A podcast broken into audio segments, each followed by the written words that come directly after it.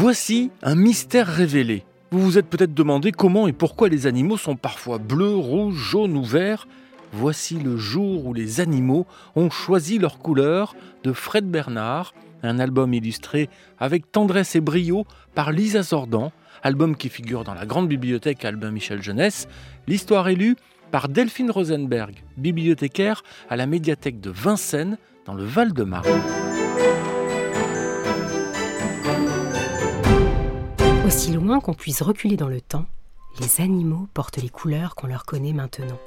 Pourtant, à l'aube des temps, tous les animaux étaient gris, étonnamment. Qui s'en souvient? Seul le caméléon, petit et lent. D'après une légende ancienne, voici pourquoi, voici comment.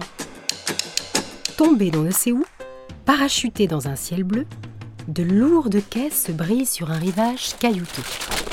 Des centaines de tubes de couleurs s'éparpillent dans l'eau et les courants.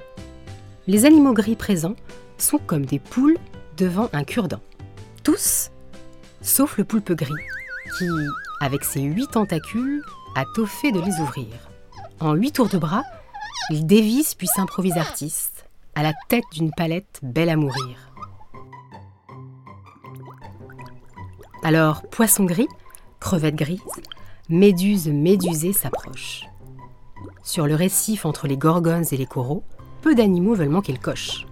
Un lémurien gris, curieux du remue-ménage, auprès de la pieuvre insiste. Moi aussi j'en ai assez du gris. Peins-moi, peins-moi et sois fantaisiste. Le lémurien repart bientôt avec une grande queue noire et blanc, une robe beige élégante, de beaux yeux bleus. Il se trouve ravissant. Lui vient une idée bienveillante. Vite, vite, il n'y en aura pas pour tout le monde et le voilà parti vers la forêt, alerter les autres sans perdre une seconde. Aussitôt prévenus, les papillons et les oiseaux gris prennent la voie des airs. Ils seront les premiers servis, en rouge, mauve, orange et vert. Le flamand enfin rose, le bengali vert, le canari jaune, le tarin rouge, le cacatoès blanc, les fauves gris, essoufflés avec les singes sur le dos, se mettent en rang. Les ouistitiers et les mandrilles jouent les majordomes et les habillent. Les félins adorent. Des taches et des rayures, de merveilleux pelages et des yeux verts, de bronze et d'or. La girafe a couru le plus vite qu'elle a pu pour avoir une robe splendide. Le zèbre aussi. Mais l'ocapi, parvenu un poil plus tard, n'aura pas autant de zébrure que son ami. Peu de bleu pour les animaux terrestres. La grande baleine a presque tout pris. Les autres mammifères marins, l'otarie, le phoque et le dauphin, aiment le gris. L'éléphant, l'hippopotame, le rhinocéros apprécient aussi les gris attractifs. Les insectes, moins gourmands, trouvent leur bonheur et désirent des motifs. Les coccinelles, les punaises, les scarabées se découvrent bien bigarrés. Le poulpe et les singes n'ont pas chômé et commencent à fatiguer. Quelques étrangetés se glissent dans le balai de pinceau, c'est étonnant. La souris verte fera la joie des petits humains. L'éléphant rose celle des plus grands. Le concert coloré est terminé, fini le gris.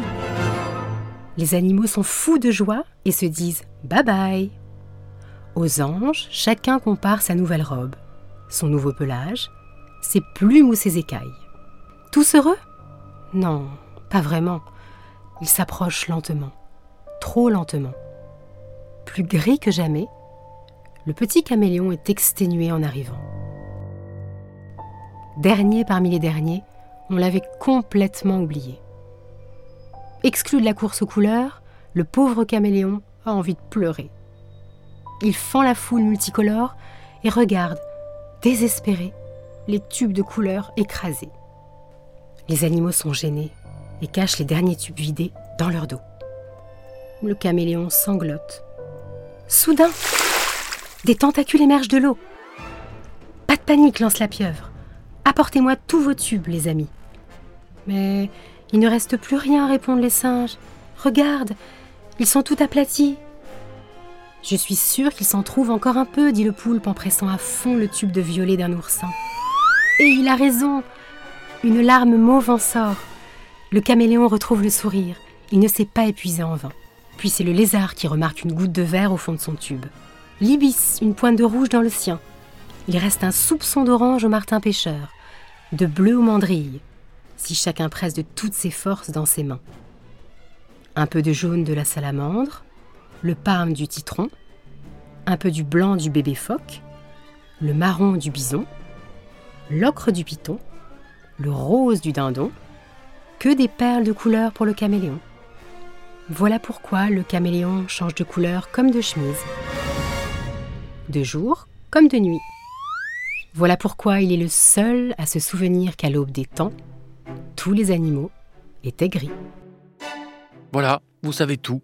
Ce bel album est à découvrir dans votre médiathèque ou en librairie. Il s'intitule Le jour où les animaux ont choisi leur couleur de Fred Bernard et Lisa Zordan.